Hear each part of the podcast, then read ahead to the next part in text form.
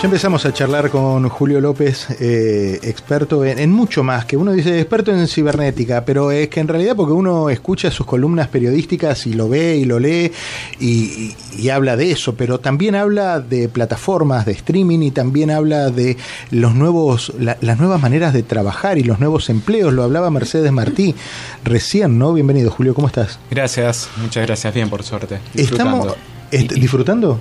¿Cómo encontraste Miami? Carísimo. Vos sabés que hablábamos con Julio el otro día y él, estaba, escuché mejor dicho, una charla muy interesante que hubo esta semana en, por Radio Mitre. Ah, y, y él hablaba del tema del trabajo y la inteligencia artificial. Y qué paradójico, ¿no? Porque yo venía pensando, 10 años atrás, ¿cuántos puestos teníamos de, del toll en las autopistas? Hoy no hay ninguno. No, ahora no hay ninguno, son todos... ¿Cuántas cosas, o sea, cuántos trabajos se han eliminado? Y acá, paradójicamente, hoy falta mano de obra. Mm. A ver, eh, lo que vos escuchaste es, un poco una discusión que se dio muy fuerte en el programa ahí en, Argentina de, La Nata, que abrimos el programa porque, no sé si se enteraron, pero en, tanto en Argentina como en Zambia, o sea, mirá que, que, paralelo, ¿no? Eh, había bajado muy fuerte WorkCoin, una operación de WorkCoin. WorkCoin es, es la segunda empresa de Sam Altman, el creador de ChatGPT, en donde vos veías un ojito de plata, un ojito de plata, en donde te escanean el iris y por eso te dan 50 dólares. Ah, sí. Explotó, imagínate en Argentina, baja alguien, era, o sea, no, no había político que le compita a semejante operación, ¿no? Porque bajaba el tipo, te escaneaban eh, el iris y te dan 50 dólares en una criptomoneda. La Nata indignado porque cómo puede pasar esto. Un abogado especialista en, en, protección de, datos, y identidad, qué sé yo, que los había denunciado. Y una realidad que en realidad los golpeaba a los dos, que era la necesidad de dinero inminente y lo segundo, la tecnología que no pide permiso. Pero lo que les trataba de explicar a ellos dos es qué hay detrás de esto. Porque un pibe como Sam eh, Altman criado en las mejores universidades de Estados Unidos con una mecánica en la cabeza y soportado por el fondo Horowitz, ¿entendés? Le, puso 200 millones de dólares, o sea, digamos que no es anticapitalista, ni su formación ni su negocio, es ultracapitalista. ¿Por qué se metía a escanear iris? Y cuando vos lees lo que el tipo propone, es vamos a necesitar diferenciar los seres humanos de las máquinas. Punto. Punto. Vos, que me está pasando algo muy raro en este momento. Es que yo tuve este déjà vu. Tuve este déjà vu en este lugar. En mi anterior venida a, Miami. Es muy raro, pero yo te juro tengo el déjà vu de haber dicho... ¿De haber estado y de haber contado esto? Ah, eh, sí, hay, hay, hay, hay, hay un problema que es un problema que nace hace tan solo un año atrás. Ajá. Yo tengo 48 años desde los 13 que estoy con una computadora en las manos. Amo la tecnología, esto que vos ves, esta faceta mía en, en, en, los medios, es un desborde de mi trabajo real que es el tecnológico. Ok.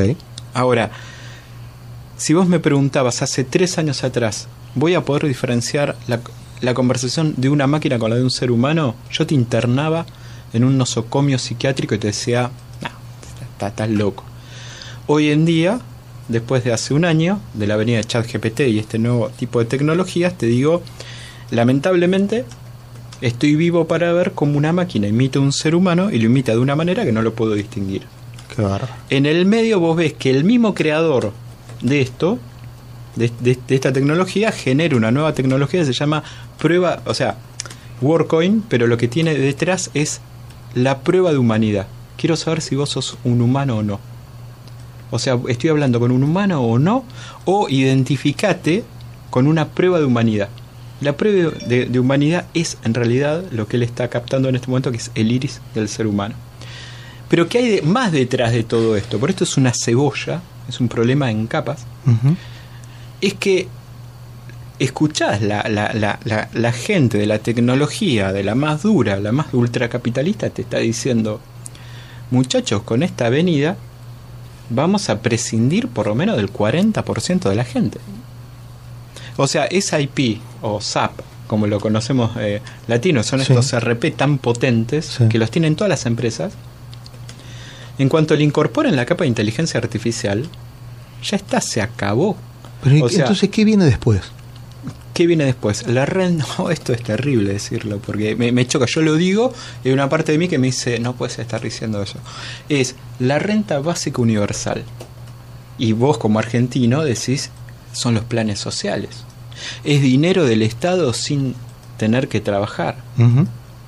Y si no, ¿qué hacemos? ¿Un bolquete de gente? ¿Las metemos adentro con los que sobran y los tiramos al mar? No podemos. O sea, realmente la tecnología fue suplantando el trabajo humano de una manera eh, increíble. Cada línea de código que vos escribís en un banco. Escuché eso. ¿Entendés? Cada línea de, trabajo de, es un puesto de trabajo menos 10, 100 o 200. Esto, esto es la revolución industrial para velocidad supersónica. Claro, ahora, cuando, cuando vos ves, el, el ser humano trabaja incorporando lo que ya vivió. ¿Cuándo se vio esto mismo? En la época de la revolución industrial. Pero ¿cuánto tiempo llevó generar esas máquinas, esas factorías y generar condiciones que esa tecnología aporte a la humanidad? Por acordate que habían menores trabajando, habían mujeres esclavizadas, ¿sí? lo recordamos. Mientras se creaban esas megafactorías, existió un, un movimiento que se llamaba el ludista, que fue y quemaba las máquinas. O sea, iban, se hacían las máquinas, iba en movimiento y iba y las quemaba. Todo, ese, todo eso duró 50, 60, 70 años hasta que la industria realmente le dio algo muy grande a la sociedad, que es el estándar de vida, casi el sueño americano que nosotros vimos tanto, ¿no? Eh, el ser humano pudo digerir esa tecnología que era la industria. Claro, hubo un tiempo de, asimilación. Esto impactó en un año y va a golpear con todo en los próximos tres. La sociedad no tiene tiempo de digerir esto no lo puede digerir como ser humano. ¿Cuál fue el punto cero de esto? ¿Fue alguien que por casualidad descubrió esto y lo desarrolló? ¿O hay equipos de gente que en una vida paralela venían trabajando ya en, todo esto de la inteligencia artificial y de las nuevas tecnologías? Está mal puesto el título inteligencia artificial. La, máquina no es inteligente, no, puede distinguir una banana de una pera. ¿sí? Pero lo que tiene es grabadas todas las conversaciones a un nivel extraordinario y, si vos le tenés que poner un título a esta tecnología es de, de, Grid Pretender, o sea, el gran simulador. O sea, simula la mejor respuesta posible frente a una pregunta, frente a un planteo, frente a lo que vos quieras. A ver, tratando de responder, yo voy a, mi, a mi historia, ¿no? Este, mm. Yo me acuerdo, y estoy hablando de, de los 80, 90, que el gran problema era capacidad de banda y storage y computación. ¿Qué, ¿Cuáles fueron los tres o cuatro elementos que destruyeron todo eso? Porque un chip hoy, antes, eh, la primera computadora que yo conocí ocupaba un piso entero con aire acondicionado y todo eso. Pero esos fueron los chips y todo. O sea, acá hay una, una historia de hardware muy imposible. Hay, hay, hay, una empresa que, que capitalizó todo esto que se llama Nvidia es, americana, es una empresa que subieron las acciones 400%, son las que hacen las tarjetas de, de, video para juego.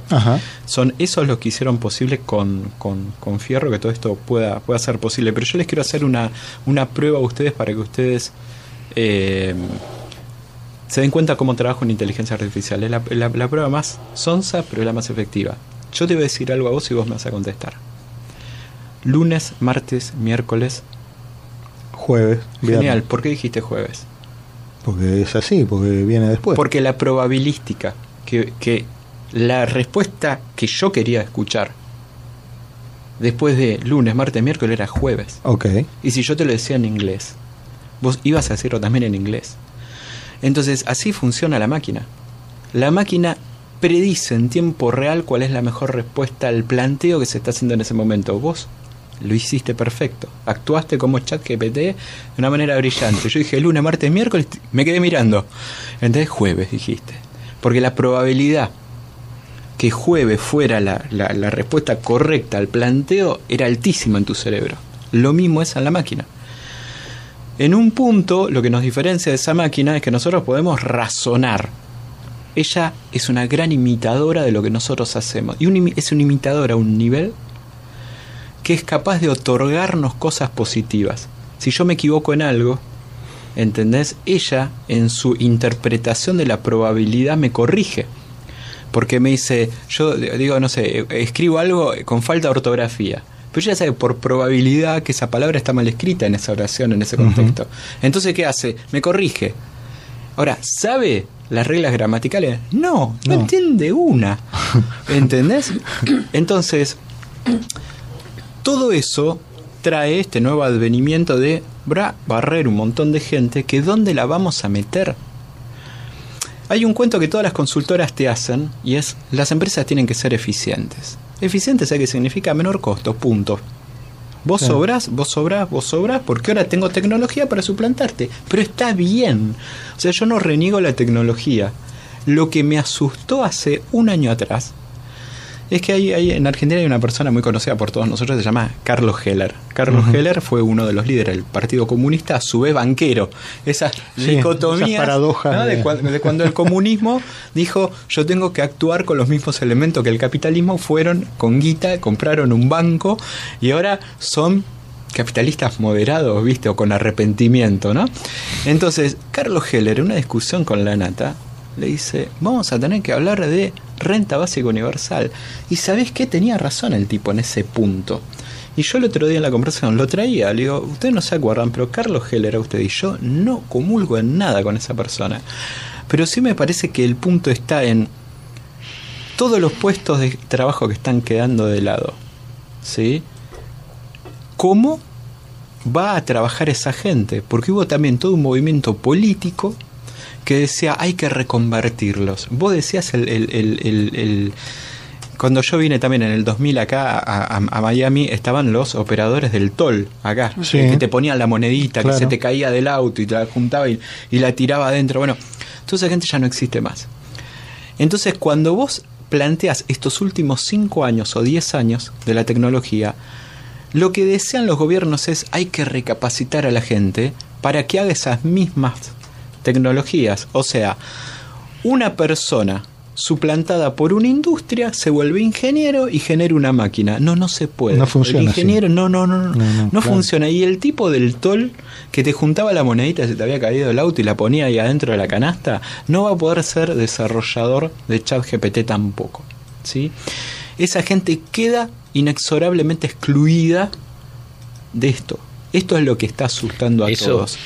Eso en economías más desarrolladas y que crecen va a tener un impacto menor, en economías menos desarrolladas va a tener un impacto mayor, ¿no? Las economías que dependen de la producción primaria. ¿Y qué está haciendo Sam Altman con esto de Coin, eh, Coin, Está generando el mecanismo por el cual el salvataje de los gobiernos a la sociedad sea posible. Punto. O sea, es así de sencillo. Están preparándose. Vos decís, baja la conspiranoia, no, subí la conspiranoia, hablame en una película. Están creando las naves para cuando venga la inundación podamos subirnos adentro. Ese es en este momento dando prueba de humanidad de la gente, diciendo, el día que vos como gobierno tengas que bajarle dinero a la gente, yo te voy a decir quién es persona y quién no es persona y quién es esa persona. No quién es eh, el profile, sino ese es un ser humano y está, en, Argentina y es único y le vas a bajar dinero a ese y no, no lo vas a volver a repetir o duplicar. Es ese que está ahí. Porque esa, esa tecnología está desde hace 40 años. Sí, sí, sí. pasa que ahora se está coordinando de una manera fascinante. ¿Tenemos salida? Claro que sí. El ser humano tiene su mayor capacidad es la de adaptación. Y lo que vos estás viendo es la gente adaptarse. Esa cola de gente para buscar 50 mangos o lo que fuera es adaptación. El ser humano tiene su, su principal característica es la adaptación, la resiliencia y a su vez es su mayor debilidad, el poder adaptarse hasta un, hasta un eh, eh, régimen. Se puede adaptar y vivir ahí adentro. Se puede adaptar a una persona que lo tiene secuestrado y puede vivir durante años. El ser humano es adaptativo. El tema es a qué costo. Y el tema es que el ser humano, cuando se adapta, no vuelve atrás. Es su nueva realidad. Y eso lo vimos siempre. el, problema en Venezuela, en Argentina, no es eh, la adaptación del ser humano. Vos decís, ¿cómo se pudo adaptar a Argentina a vivir en el momento como está? Es por su capacidad de ser humano. El problema es que después no recuerda dónde estaba. Exacto. Bueno, eh, yo te agradezco, Julio López, que también eh, nos acerca a toda esta información que es eh, alarmante, pero que es necesaria para saber dónde estamos parados frente a, esta, este mundo que, que tiene tantas, tantas realidades ¿no? y nos, nos avasalla por distintos ámbitos.